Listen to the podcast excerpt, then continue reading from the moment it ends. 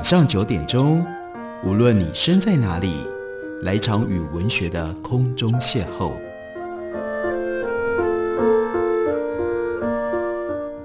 杨照谈书，邀您一同遨游文学世界，认识古今中外的经典之作。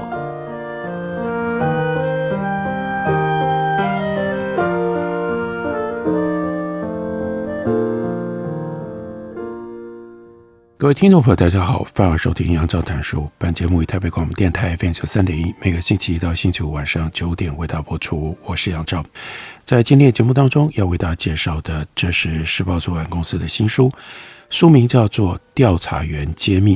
这个书名里面的调查员是刘礼信。这本书是由刘礼信口述，范立达撰稿。谁是刘礼信呢？他的自述很简单的，就是说。我这一辈子只从事过一项工作，就是在调查局服务。自从民国六十三年九月一日进入调查局干部训练所，也就是展报山庄调查班第十二期受训，一直到民国一零三年，也就是二零一四年一月十六日退休，总计在调查局工作了四十年。可以说，我把我人生当中最精华的一段时光，都奉献给调查局。回首这半生，各种酸甜苦辣的滋味我都尝过。对于这份工作，我不能说我无怨，但绝对无悔无愧。这本书是由范丽达撰稿的，所以范丽达也在书里面写了一篇序言，交代他替刘礼信撰稿的来龙去脉。他说，答应替刘礼信主任写这本书是一个机缘巧合，在二零二一年年初。一场餐会当中，见到了二十多年未曾谋面的刘主任。这么多年不见，他的脸上多了一些风霜，但仍然笑口常开，妙语如珠。他曾经办过许多重大的案件，但是当年这是范丽达在跑新闻的时候跑过的，所以当然留下了非常深刻的印象。那是廖正豪和陈璇互斗事件当中，他被贴上了廖系人马的标签之后。遭到上级秋后算账，流放到澎湖。范丽达就说：“我当然知道，他一定藏有很多的故事，值得一挖。”关于范丽达序言里面所提到的这一段，我们在书里面的确就看到了刘礼信他的说法。他说：“我在调查局工作期间遇到过很多风风雨雨，但是论起对我冲击既大且深的事件，那是发生在民国八十七年，一九九八年。”廖正豪和陈全互斗案，在这次的事件当中，我被贴上廖系人马的标签。事件结束了之后，部长廖正豪辞职下台，副局长刘展华被调到法务部，台北市处处长戴金康被改调到第四处冷衙门，连我也被波及，惨遭流放到澎湖，际遇之惨难以形容。那刘理信关于斗争的描述，从陈全说起。陈全是调查局的老人，汪维维当局长的时候，他和吴东明同样是副局长。后来吴东明升任调查局长，而陈全还是副局长。五年多之后，吴东明升任国安会副秘书长。听说他曾经向陈锋推荐让陈全来接任局长，但是呢，当时的总统李登辉没有接受，反而指派廖正豪来接局长。到了一九九六年六月。廖振豪升任法务部长，陈全或许是觉得总应该轮到他当局长了。没想到，在廖振豪强烈的意志底下，跟情治系统完全没有渊源的台北市国税局局长王荣洲空降到调查局来当局长。王荣洲干调查局长干得很不顺心，新闻媒体还曾经不客气地指指他精力分量不足。说他像一个小媳妇般的，只能够跟在部长廖振豪的身后，没有一点个人的意志。据说王荣洲代表调查局到安全局开会的时候，安全局长温中文还曾经提出好几件专案，问他进度如何，但殷宗文都是用代号来称这些专案。王荣洲听不懂殷宗文在说什么，愣在当场，完全答不出话来，非常的困窘。而王荣洲自己呢，也不想待在调查局这个体系里。他当局长一年多，在一九八九年的农历年后，行政院长萧万长和王荣洲晤谈，决定要把他调回财政部的体系。很多人也都觉得这样安排在情理之中。但是萧万长征询王荣洲意见的时候，廖正豪正在欧洲访问，他不知道有这件事。他一回国，马上表态反对这项人事安排，而且不惜直接跟行政院长萧万长杠上了。这下子夹在中间的王荣洲左右为难，但行政院长终究大过法务局长，但行政院长终究大过法务部长。在萧万长坚持底下，十天之后，王荣洲还是被调任财政部的次长职务。对于王荣洲这位局长的评价，刘理信就说：“我在自己的日记里写得非常的直白，在局一年七个月，保守有余。”人事停顿，那他认为王荣洲是一个好好先生，但无权无势，很多事情没办法做主。王荣洲离去，已经在副局长位置上待了十年，这个过程当中，他已经经历了四任局长的成全，再怎么算，他应该都认为局长应该轮到他。没想到新发布的人事命令，只让陈全担任代理局长，消息传出。我们当然知道，陈全没有办法征除，因为是廖正豪反对。到了八十七年，一九九八年三月十一日，刘理信到国家安全局参加春节参会，安全局长殷宗文致辞的时候，一反常态，竟然言辞批判调查局近年忽略国家安全调查保防工作，只专注于犯罪防治。他也特别提到前年。一九九七年八月二十日，总统主持国家安全会议之后，责成安全局执行八二零专案，要调查局多办保防跟侦防的案件。刘理信这个时候坐在台下低头不语，但是呢，心中雪亮。殷宗文这番话的针对性太强了。调查局向来有双重身份，既要负责肃贪弃毒、防治经济犯罪等。一般案件也要维护国家安全，办理保防和侦防案件。但廖正豪从调查局长升任法务部长之后，只重犯防而轻侦防。他实施制品专案，把情节重大的流氓用直升机解送到绿岛羁押，被外界被外界冠上了扫黑英雄的美名。但他对于侦防工作就没有那么重视了。国家安全局统筹全国情治机关的情报工作，所以看在眼里，一定就会觉得调查局的情报属性逐渐的淡化，越来越不受控制了。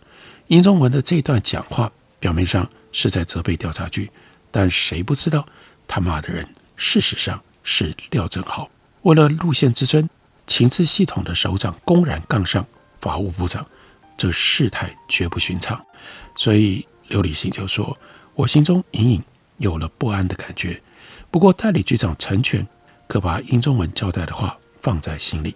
两个礼拜之后，局里举行保防工作会议，成全在会中指示政府机关最近频频发生泄密案件，各外勤单位要偷偷的清查，如有所获，必将重奖。刘理信说：“但我心直有好几泄密事件都是由高级长官泄露的，这要怎么办下去呢？”清明节前夕，局里面就传言，代理局长成全即将要征除，随后会有人事大调整，局里同仁的情绪又俨然地浮动起来了。放完清明连假，突然在联合报有独家报道，看出法务部长廖正豪要辞职的消息，局里上上下下议论纷纷。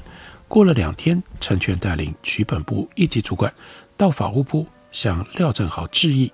也请廖正豪打消辞意，继续为国家服务。刘理信就说：“看到陈全率队向廖正豪效忠表态，我真觉得太好笑了。谁都知道陈全没办法胜任局长，就是因为廖正豪不同意。他现在还要坐态欲请廖正豪留任，这不是太可笑了吗？同样的，廖正豪哪里是因为倦勤而想要辞职呢？他摆明的是跟行政院长萧万长产生了嫌隙。”所以才有这样的举措，刘理信也就接着，他马上想到了之前为了王荣洲的去留，廖正豪一度和萧万长闹得不愉快，前几天才传出陈全近期有可能真处，廖正豪马上又递辞呈。莫非廖正豪的大动作和陈全的人事安排也有关联吗？廖振豪被总统慰留，行政院长萧万长也在廖振豪的辞呈上批示慰留。廖振豪获得上级的肯定之后，随即召开记者会，表明他已经打消辞意，会留下来继续奋斗。果然，不久之后，廖振豪就率领检察总长、高检署检察长、台北地检署检察长。到调查局视察，感觉起来这样的作态很有示威的意味。另外一方面，总统也突然召见陈全，这个动作是安抚，还是意味要将陈全扶正呢？外界不得而知。而总统的秘密召见竟然在一个礼拜之后曝光，而且是《中国时报》、《联合报》两大报同步刊载，这就更让人不能不联想。是不是有人刻意向媒体释放讯息？消息见报之后，当天下午，局里面就召开了扩大工作会议。陈全首次主持会议，在会中，他不断提及总统指示要如何如何做事。大家都觉得陈全的言行举止有非常浓的接班味道。可是陈全的人事案却一直是只闻楼梯响，不见人下来，这很尴尬。到了六月初。算一算，陈全代理局长三个多月了，这太不寻常了。调查局局长的职务如此重要，不应该悬缺这么久。所以就想，如果上头真的想要让陈全真处，人事命令应该早就发布了。如果要外派空降，也应该早就已经征询并且安排完毕。怎么会一直不上不下呢？看看调查局过往的历史，从来没有。局长职务空着这么长的时间，这就只能够说上头有不同的势力在角力，而鹿死谁手一时之间没有办法分出胜负。这就是当时陈全所遇到的状况。在这么多年之后，刘理性说出了当时也牵涉到他自身的这桩调查局内部斗争，这是调查局揭秘所揭的其中一项秘密。我们休息一会儿，等我回来继续聊。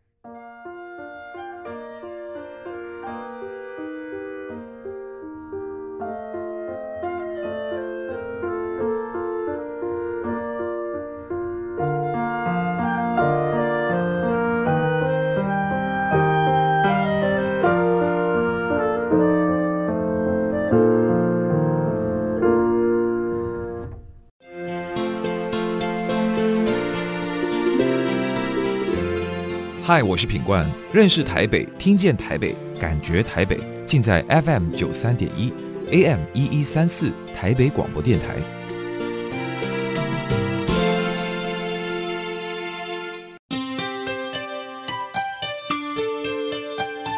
心情放好轻松，有音乐陪伴咱每一天。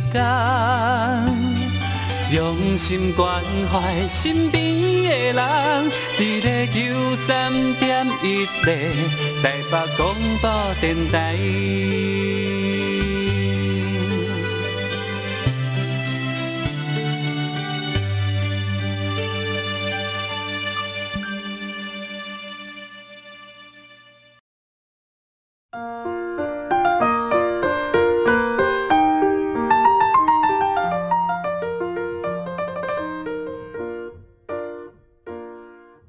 感谢您继续收听《杨照谈书》。本节目以台北广播电台 FM 九三点一，每个星期一到星期五晚上九点为大家播出到九点半。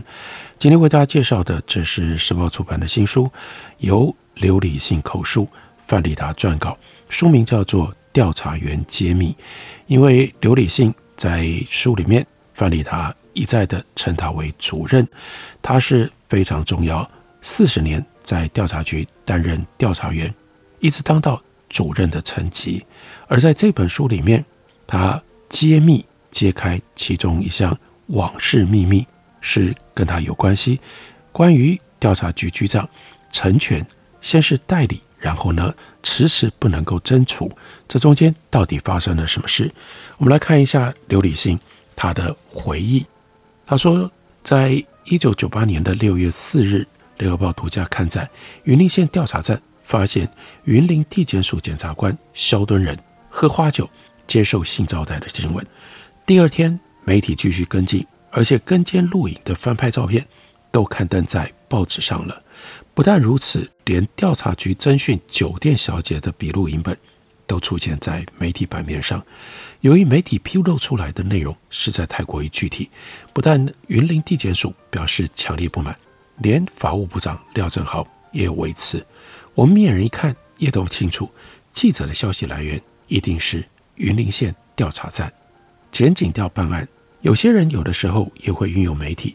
适时释放一些消息，以化解办案的阻力，但这次呢，消息实在是放得太过头了，所以刘立新就在觉得一定会有副作用产生。果然，陈全在知道廖振豪不满之后，就赶忙跑到部里对廖振豪部长解释，也打算把出事的云林县调查站主任叫吴新生调职，来平息检方的不满。陈全才刚灭完火，没想到。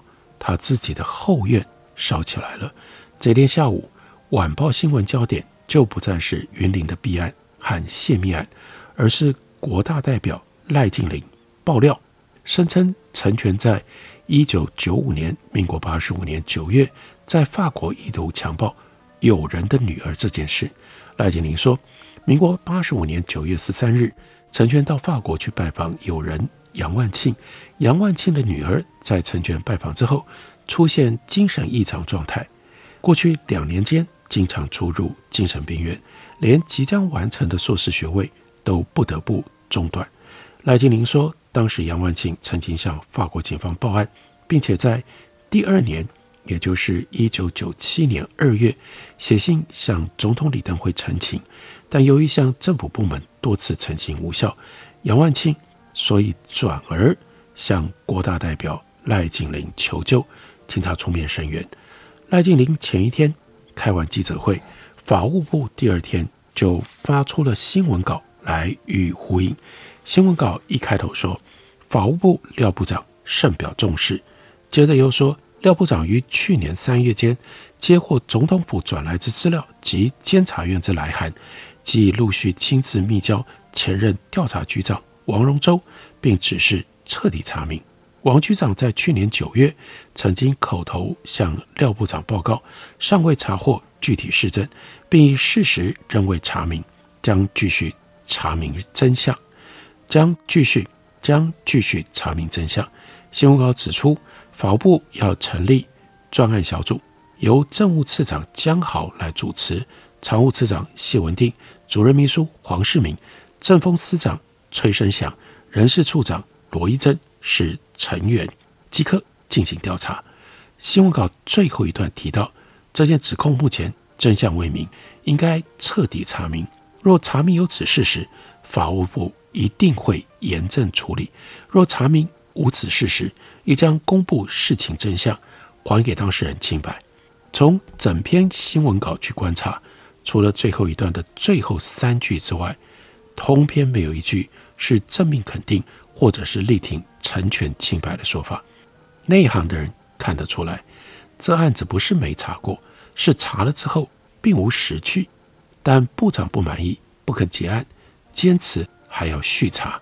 法务部的新闻稿给赖金玲打了强心针。之后接连几天，赖金玲持续召开记者会，还公布检举人杨万庆的谈话录音，还原当年九月十三日的情况。而法务部不挺成全的大动作，也引起了局里支持成全的这一派同仁集体反弹。廖正豪常年不喜欢成全，一直卡住成全不让他胜任局长，这是众所皆知的事情。如今就在成全极有可能扶正的前夕，突然由一名国代出面召开记者会，指控成全强暴友人女儿，这种政治斗争的手法未免太拙劣了吧？更何况，从法务部自己发布的新闻稿当中，都可以看得出来，成全这桩事之前局里已经内部清查过，也以查无实据报捷。如今法务部旧案重启，冷饭新炒，这样的浮躁痕迹太明显了。调查局里支持陈全的这派势力，也透过媒体放话，声称要筹组调查局改革协会，并且扬言要联署来支持成全。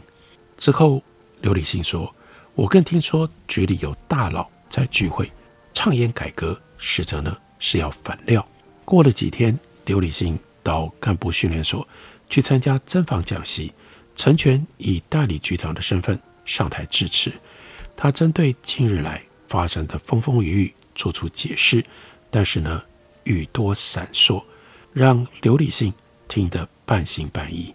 而且对于赖金伶在六月六日召开记者会爆料这件事情，陈全坚持说他是事发之后才知道，所以临时受访的时候才会反映市场。不过刘理信这边他却是说，在赖金伶召开记者会的前一天，行业海员调查处就有了预警情资通报，陈全知道，而且他还亲信研究过处置的方案，但他再怎么预做准备，事到临头。还是慌了手脚，才会狼狈不堪。之后，陈全接获法务部专案小组的通知，要他到部里去接受调查。调查结束了之后，他在法务部门口被大批的媒体包围。陈全拼命解释，在法国的那一天，他是帮友人的女儿以气功推拿治疗，绝对没有非礼人家。但是陈全说的满头大汗，口齿不清。刘立信说。我看了电视新闻的转播画面之后，觉得他此举不但没办法帮自己澄清，反而更加起人疑窦。果不其然，媒体接续的报道都在质疑成全的说法，以及本局调查局处置这个事件的能力，更质疑成全的判断力是不是足堪大任。可以说，新闻媒体对局里和成全的评价都是负面的，让这些调查局里面的人。看了感到气馁，在这场风暴当中，难以置身事外的是另外一位副局长刘展华。刘展华是廖系人马，成全不能够争除，外界都在猜廖振豪真正想要拔擢成为局长的人选是刘展华。如今廖振豪跟成全斗得不可开交，刘展华在旁边很尴尬，他到底要不要表态？他如何表态？都会成为话题，都会引人注目。刚好就在这个时候，刘理信从新闻上看到民间团体教改会揭发有不肖分子刊登广告，在推销大专联考枪手等事，他却觉得这件事情值得重视，就指示同仁一起清查。哎，回头他就这样感慨：我当时哪里想得到，这个时候调查局正处于犯防侦防。两大路线斗争，在八二零专案的大帽子底下，我还一头热的想要办犯防案件，果然就踢到了大铁板。由于当年政府没有严格规定申办电信设备的时候要验证个人资料，所以涉嫌人就用假姓名、假地址办理呼叫器和行动电话，连委托广告的时候留下来的资料也是假的。多方调查。一时没有进展。后来刘李信就说：“我查出广告商曾经收到嫌犯的汇款，我循线查出款项是从桃园茄东邮局汇出的。我赶快再到邮局向主管取得了汇款当天的监视录影带。经过反复查看之后，突然发现汇款人伸手递资料到邮局柜台的动作有两次。我研判。”汇款人有可能同时汇出两笔款项，于是再赶忙向邮局索取当时相关时刻的汇款记录。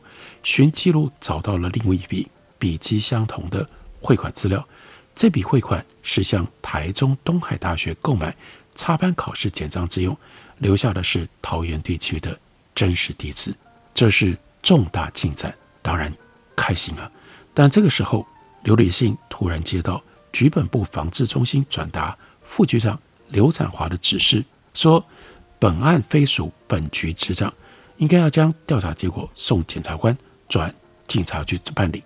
这个时候，刘理信还不死心，兴高采烈地跑去跟副局长刘展华报告侦查进度，心里面也存一线希望，猜想刘展华在知道案情有重大突破之后，或许会同意让同仁继续办下去。结果呢，他却是被刘展华大骂一顿。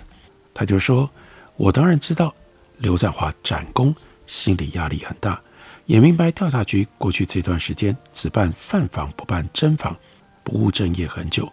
但是就像侦办职棒签赌案一样，赌案也不是调查局的业务执掌啊。以往这些类似的案子，还不是办得轰轰烈烈呢？那就在这个状况底下，《联合报》大篇幅报道大学联考。”枪手案是调查局查出结果的，一局本部指示移交出去，不再续办。新闻说，检察官要追究调查局不继续调查的责任。局本部看到这则新闻，用膝盖想都一定会怀疑是刘理性对媒体释放讯息。于是刘理性灰头土脸去跟检察官问明究竟，检察官也一脸无辜。一再的保证，他绝对没有表示要追究调查局办案中途而废的意思。这些新闻应该都是媒体自行杜撰的，所以牵涉得非常的复杂。有成全的案子，有成全和廖正豪的过节，接下来又波及在局里面，每一个人都必须要被分派，看看你这个时候是属于刘展华、廖正豪那一派。还是属于成全那一派，这是多年之后刘李信对范立达口述，把这段过程从他自己的立场交代的非常仔细，就写在时报出版公司刚刚出版的这一本《调查员解密》的书里面。感谢您的收听，我们明天同一时间再会。